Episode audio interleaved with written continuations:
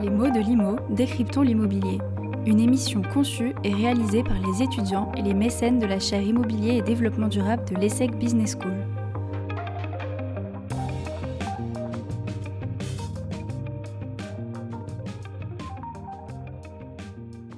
Bonjour à tous et bienvenue dans ce nouveau podcast pédagogique destiné à décrypter l'actualité de l'économie, de la finance et du management de l'immobilier. Cette chronique vous est présentée par Thomas Torres et moi-même, Harry Grant, étudiant de la promotion 2022 de la chaire Immobilier et Développement Durable de l'ESSEC. Nous allons nous intéresser aujourd'hui au concept de corpo working.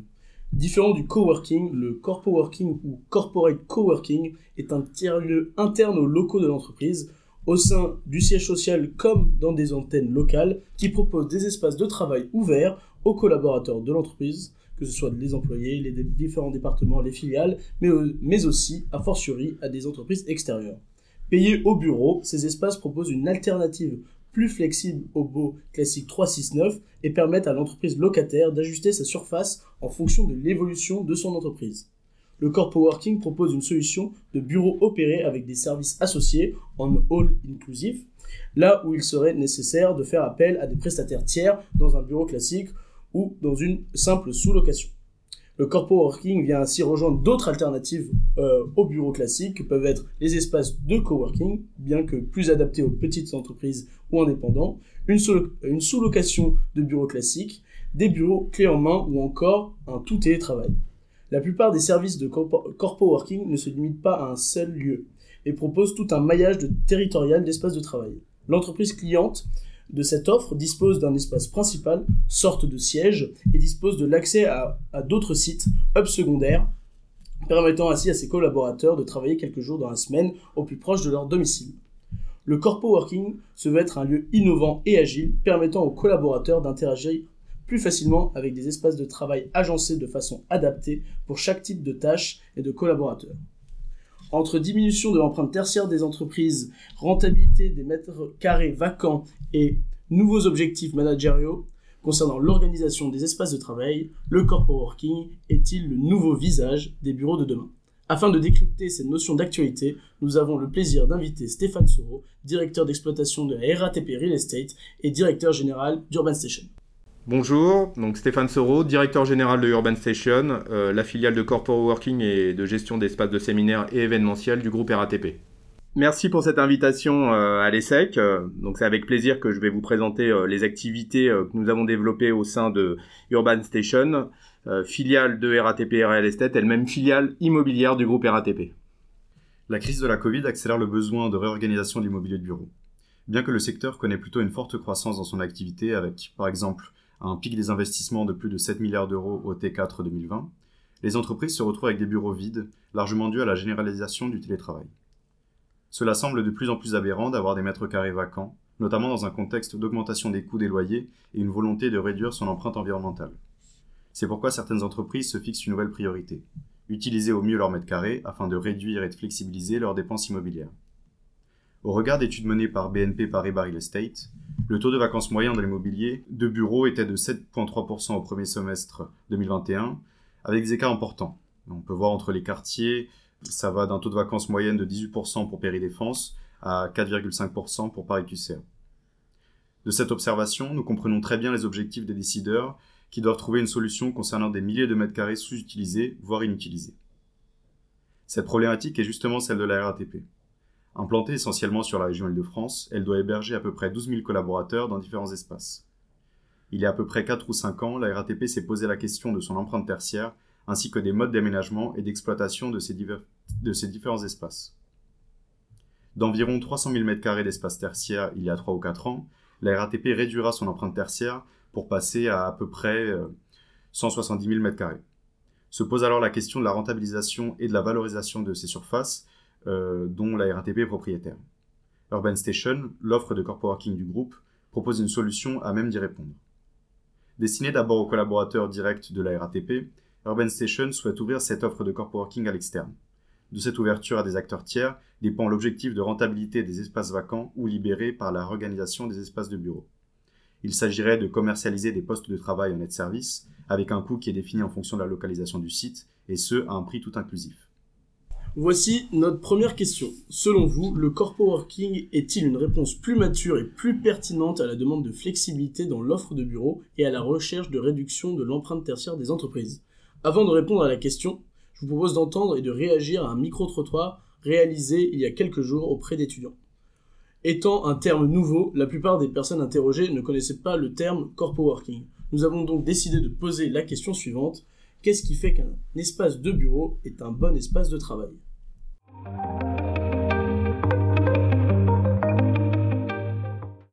Alors euh, pour moi, le bon espace de travail, c'est avant tout un espace où euh, les collaborateurs euh, peuvent interagir avec très grande facilité et peuvent vraiment travailler en équipe. Donc il est très important pour moi que les box individuelles soient bannies et que les grands espaces avec des grandes tables soit vraiment mis en avant pour que justement euh, on puisse travailler en équipe.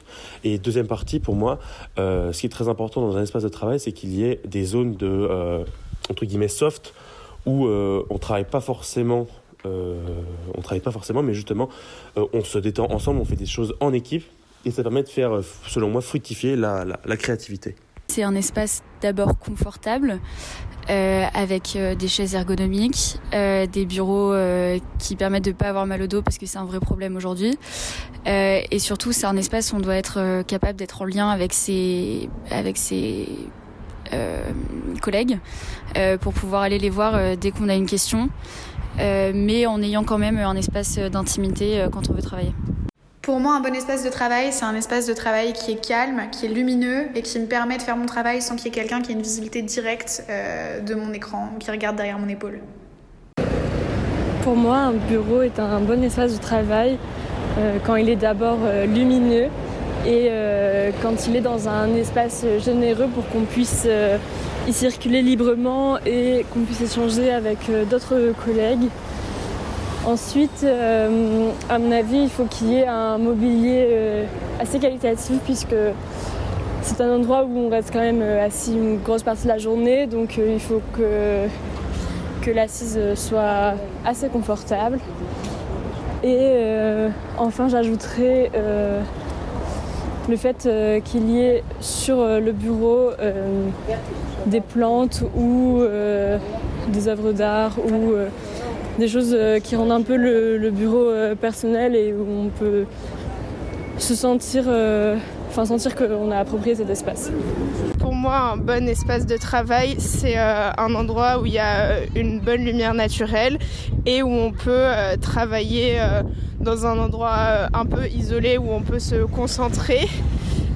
mais après, c'est aussi un endroit où il y a des espaces de travail communs pour pouvoir échanger avec les autres.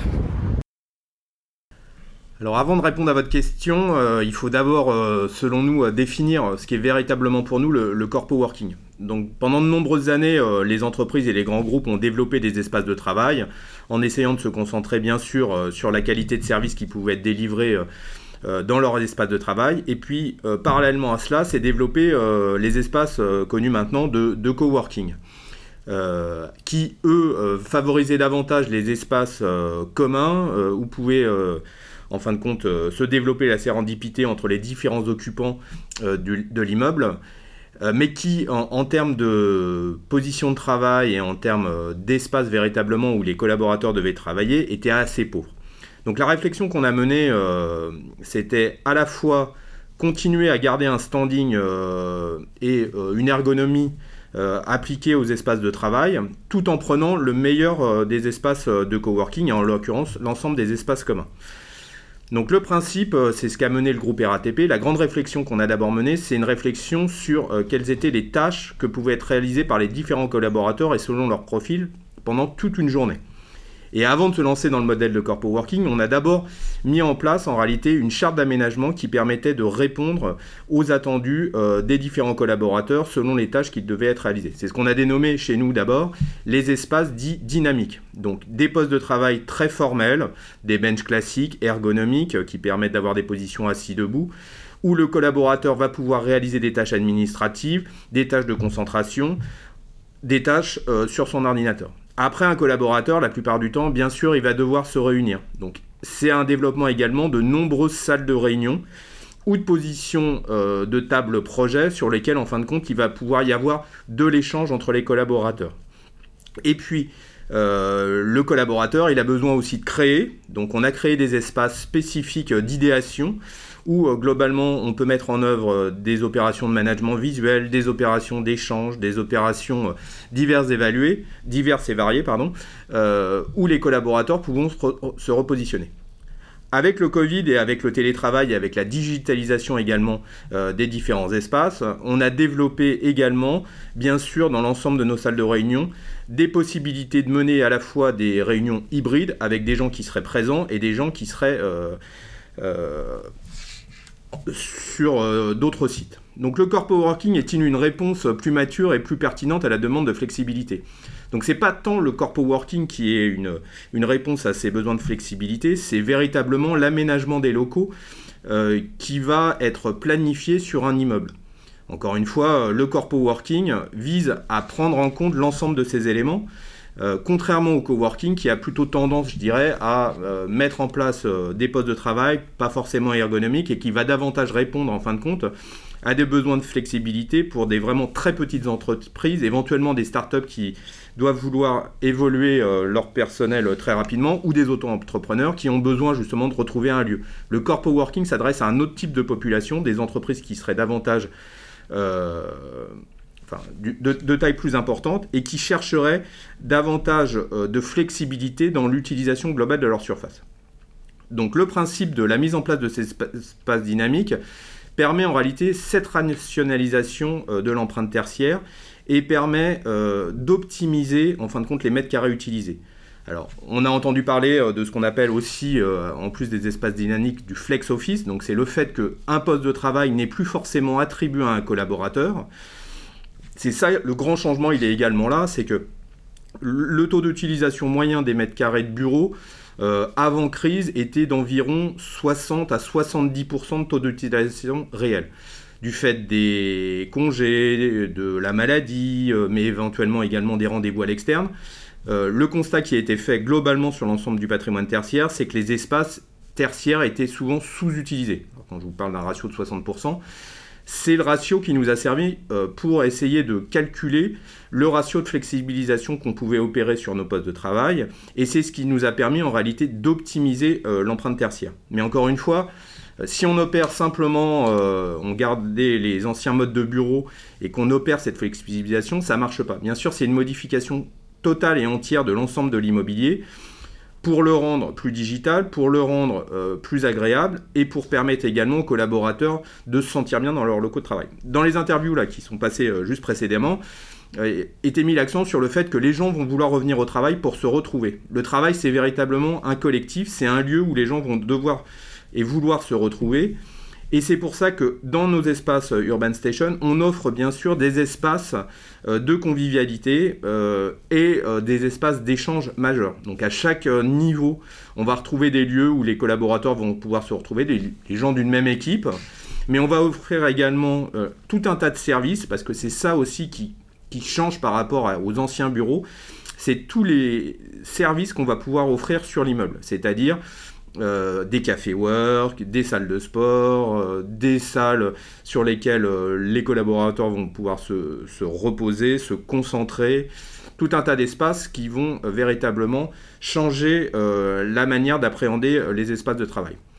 Donc le corpo working en tant que tel est une offre qui va permettre, oui, de flexibiliser l'offre de bureau. Donc cette question, cette première question, on peut répondre par la positive. Euh, est-ce que globalement ce modèle sera le modèle majoritaire? À date, on ne le pense pas et c'est pas ce que pensent non plus euh, les brokers avec lesquels on travaille. Il y aura toujours globalement des entreprises qui auront besoin de louer des espaces, mais la plupart des grandes entreprises auront besoin de compléter leur offre par des solutions de corpo working. Euh, justement pour faire face à leur pic d'activité ou à leur baisse d'activité et donc de flexibiliser une partie de leur immobilier. En quoi euh, le corpo working ouvert à l'externe se différencie d'une simple sous-location? Alors, le, principe de, la sous-location comme de la location, euh, c'est que l'utilisateur va être amené et va être obligé de gérer en fin de compte tout un tas de services associés à son occupation tertiaire. Donc le simple fait de payer son loyer, euh, d'être en relation avec son syndic, mais au-delà de ça, gérer les, les services de base qui vont devoir être prestés euh, sur les surfaces qu'il utilise. C'est tout bête, c'est la propreté, éventuellement l'accueil en fonction de la surface qu'il sera amené à réaliser, potentiellement la sécurité, la sûreté, les maintenances qui sont liées euh, aux locataires et ou aux sous-locataires.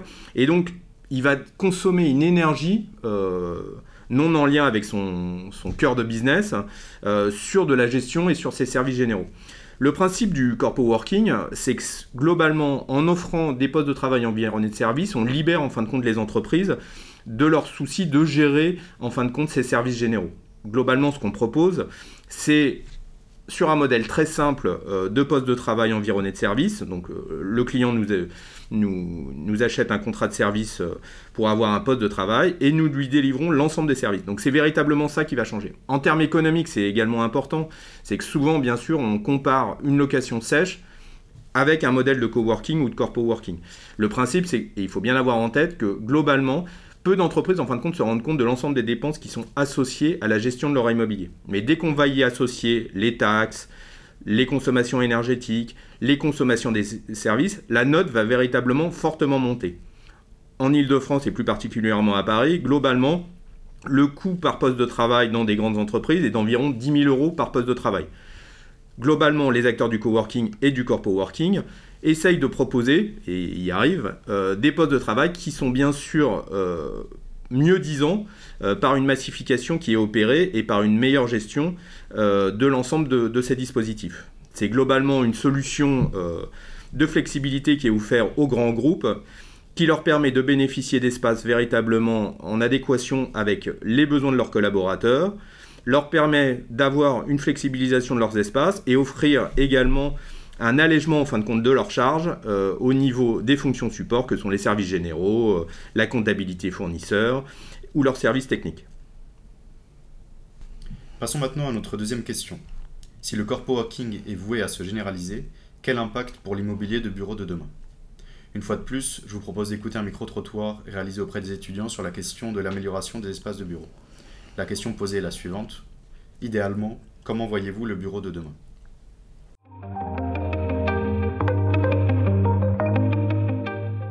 Alors pour moi, le bureau de demain n'existe pas pour la simple et même raison que le Covid a selon moi mis un terme définitif au bureau en présentiel. La preuve étant que certaines grandes entreprises comme Facebook envisagent euh, déjà d'instaurer un télétravail définitif euh, et de ne pas revenir au travail en présentiel. Et euh, je le vois, je vois surtout le bureau de demain comme des espaces de coworking dispatchés un peu ça et là dans un pays et qui permettent à des collaborateurs de décider eux-mêmes de leur lieu de travail euh, de façon plus flexible afin d'être euh, en adéquation avec leur lieu de travail et leur lieu, enfin surtout leur domicile. Euh, avec la crise de la Covid, on s'est rendu compte que le fait d'être en télétravail, ou en tout cas de pouvoir travailler pas très loin de chez soi, c'était un vrai plus. Donc je pense que ce sera un endroit où on pourra aller travailler sans faire trop de temps de transport ou de trajet, ce qui permettra d'améliorer la productivité. Pour moi, le bureau de demain, c'est un bureau qui apporte une flexibilité en termes de télétravail, mais où il y a une vraie visibilité sur la présence des collègues sur le site. Je ne sais pas si je vois euh, le bureau de demain vraiment différent d'aujourd'hui.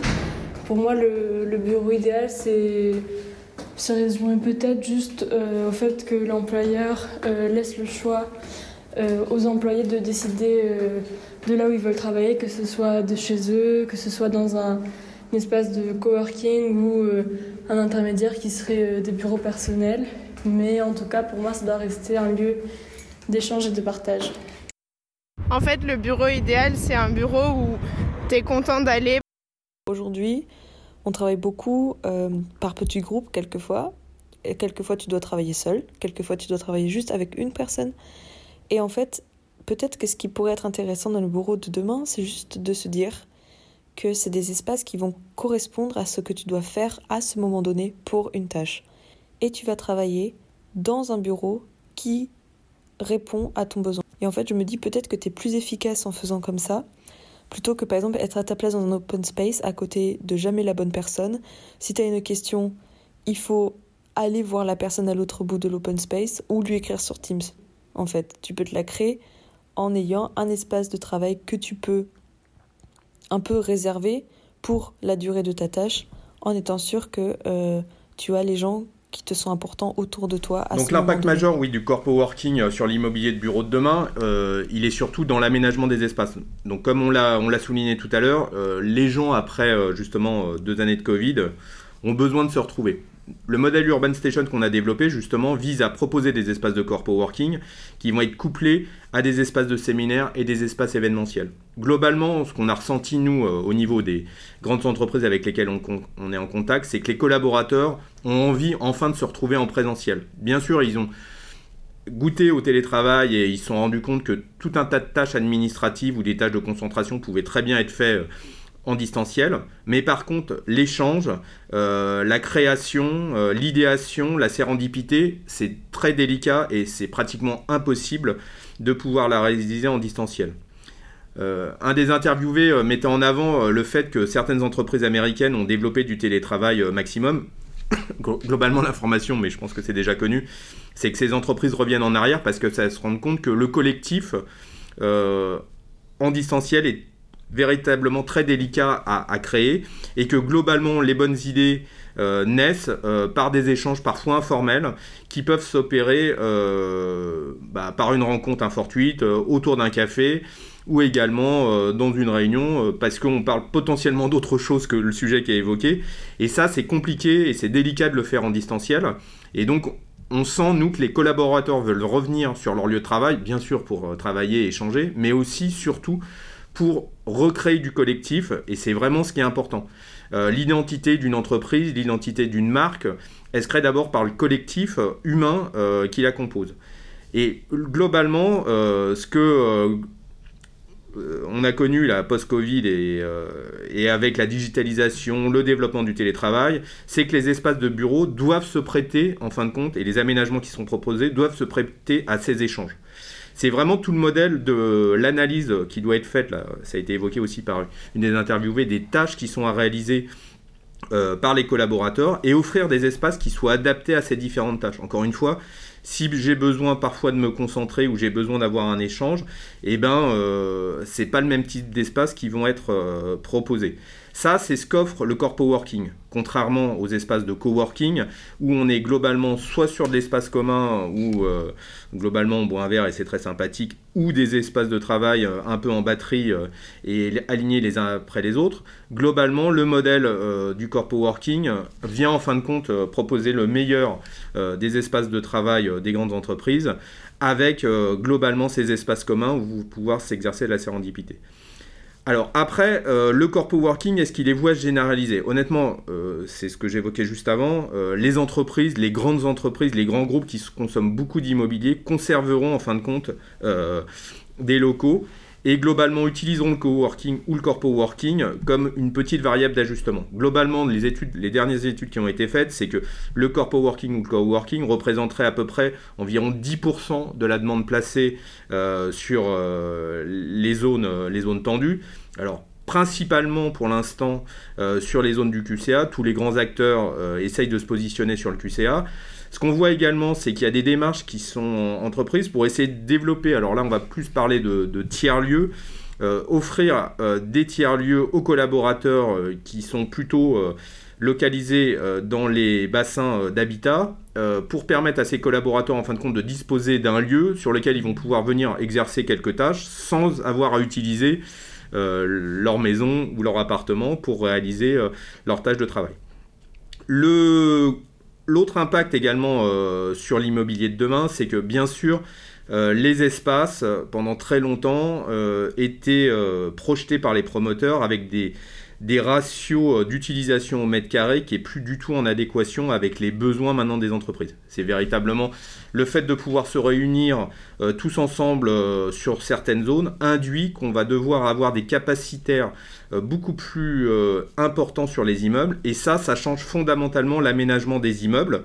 Avant, euh, dans les années 70, on était pratiquement avec des ratios de 20 mètres carrés par occupant. De plus en plus, là, on optimise en fin de compte l'utilisation des mètres carrés par occupant. Et donc, les aménagements sous-jacents, je pense par exemple aux issues de secours, à la ventilation, au nombre de sanitaires, donc tout ce qui va être permettre d'être conforme au corps du travail, sont totalement adaptés et devront être adaptés en fin de compte à ces nouveaux usages. Encore une fois, quand je me réunis euh, dans une salle où je peux accueillir une centaine de personnes euh, d'un coup, une cinquantaine, ou plusieurs réunions de 20 personnes, bah, j'ai un taux d'utilisation euh, d'un étage qui est beaucoup plus important que dans le cas même d'un open space où j'ai simplement un poste de travail, des postes de travail qui sont mis en batterie le taux d'utilisation est différent et donc forcément les aménagements qui vont être proposés par les promoteurs ou les propriétaires vont devoir s'adapter aussi à ces nouveaux usages. Après, encore une fois, Urban Station, on développe également des espaces événementiels et des espaces de séminaires, puisque globalement, peut-être que l'avenir euh, du bureau, ça sera justement, euh, on pourra peut-être évacuer l'ensemble des tâches administratives et l'ensemble des tâches de concentration, et peut-être que le bureau de demain, ce sera simplement un lieu où euh, le collectif pourra se recréer et où les collaborateurs pourront se retrouver pour échanger. Voilà. Nous, on ne croit pas du tout euh, à la disparition du bureau. Euh, globalement, euh, ce lieu de travail, il est important. Les gens ont besoin de se réunir. Bah, dans leur vie privée, ils ont besoin d'avoir des restaurants, ils ont besoin d'avoir des endroits où ils vont pouvoir échanger. Bah, c'est un peu le même principe dans le monde du travail, hein, globalement. quand on a un but commun dans une entreprise, il est bon de pouvoir se réunir pour pouvoir échanger. Et donc, clairement, le bureau de demain n'est pas mort. Le corpo working sera une alternative, justement, qui permet cette flexibilisation, mais ça ne préjuge pas du fait que le corpo working va faire, ou les espaces de coworking vont faire disparaître le bureau classique et le bail 369, euh, euh, très connu par l'ensemble de nos auditeurs. Oui, alors c'est les étudiants dans l'interview, c'est vrai qu'il y en a qui parlaient d'espaces où on pouvait se rendre un peu à la demande, un peu plus proche du domicile. Euh, est-ce que c'est un peu cette idée de maillage en hub secondaire Est-ce que c'est quelque chose qui sera vraiment utilisé Est-ce que c'est quelque chose qui va être euh, seulement euh, avisé des, collaborateurs internes à, l'entreprise qui créent ces espaces de corpo working? Est-ce que c'est voué à être ouvert après aux externes? Finalement, quelles composantes sont, sont essentielles pour assurer sa pertinence? Alors le grand principe d'un maillage avec des, hubs secondaires, euh, un siège euh, qui serait euh, dans le QCA et puis éventuellement complété par des hubs secondaires qui seraient plus proches en fin de compte des bassins d'habitation, globalement il commence un petit peu à émerger. Après pour être tout à fait clair au niveau de la demande placée, on la voit pas véritablement évoluer dans les quartiers périphériques. Euh, pour l'instant, euh, ce qui continue à être présent et où les entreprises veulent être véritablement, donc aussi bien au niveau des startups que des grands groupes, elles recherchent véritablement à avoir des implantations euh, dans le QCA, en tout cas dans Paris, dans Paris intramuros.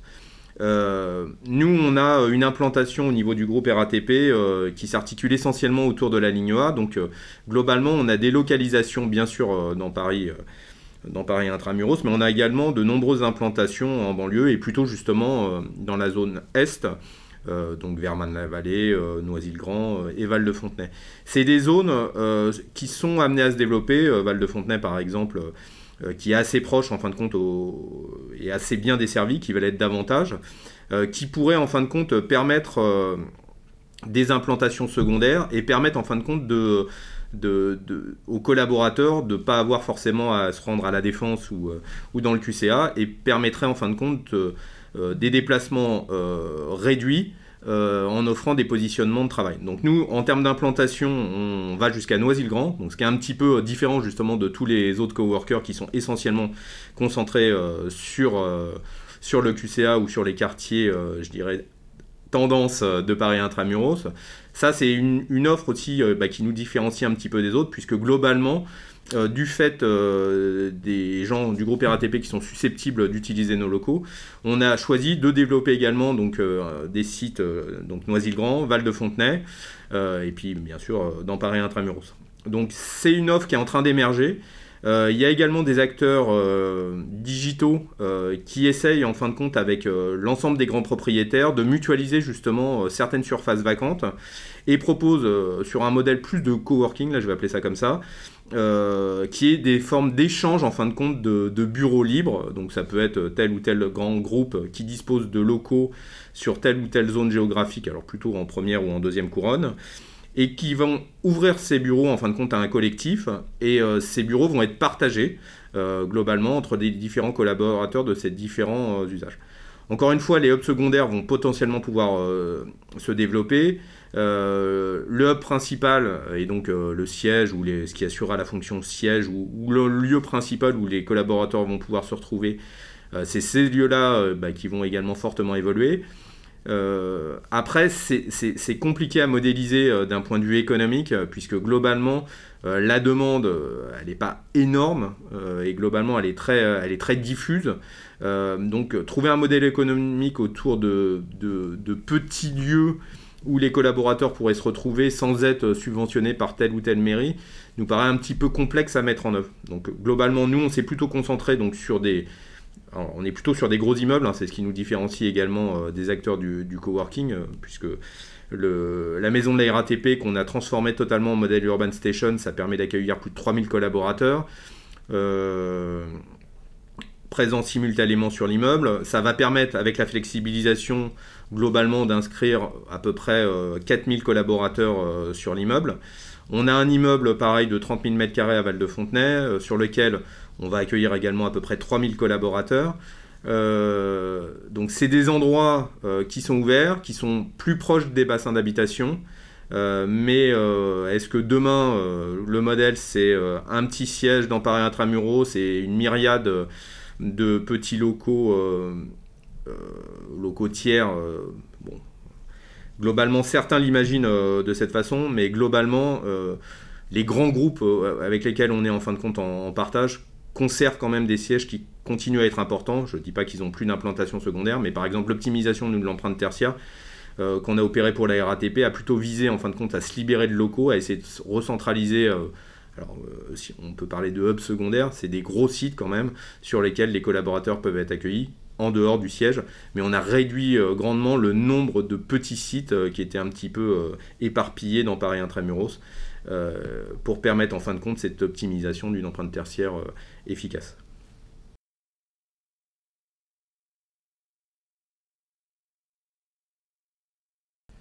Merci beaucoup Stéphane Soro euh, pour ces échanges. Un mot de la fin? Alors ce qu'il faut véritablement retenir sur ce modèle du corpo working, encore une fois, c'est un modèle qu'on a fait évoluer en, tirant le mieux de ce qu'on pouvait retrouver des espaces de coworking, mais également des, plus grande tendance des aménagements des espaces de travail donc qu'on pouvait retrouver dans les grandes entreprises. Euh, notre réflexion, elle a vraiment été d'allier le meilleur des deux et d'offrir en fin de compte aux collaborateurs euh, qui arrivaient dans ces espaces euh, le meilleur des deux. Mais c'est aussi offrir aux directions immobilières une possibilité de flexibiliser leur empreinte tertiaire, de l'optimiser bien sûr, et de répondre en fonction des pics d'activité ou des baisses d'activité à une offre immobilière qui était en adéquation avec leurs besoins. La grande expérience acquise depuis plus de 30 années au service du groupe RATP nous permet véritablement maintenant euh, d'exporter nos savoir-faire et c'est pour cela que dès 2022, les espaces Urban Station vont être ouverts aux grands groupes externes et à une myriade de clients privés avec lesquels nous sommes déjà en relation. Il est maintenant temps de conclure le sujet et de remercier notre invité du jour, Stéphane Soro, directeur d'exploitation de la RATP Real Estate et directeur général d'Urban Station partenaire de la chaire immobilier et développement durable de l'ESSEC. On rappelle la démarche particulière de la RATP Real Estate qui, par Urban Station, a développé pour ses collaborateurs un modèle prometteur qu'ils ont décidé d'étendre à l'externe. De notre côté, nous suivrons de très près l'ouverture à l'externe de ce nouveau modèle. Pour nous, ces nouvelles offres de bureaux promettent d'avoir un impact sur les mobilités tertiaires de demain et de se positionner comme une nouvelle formule pertinente pour les décideurs.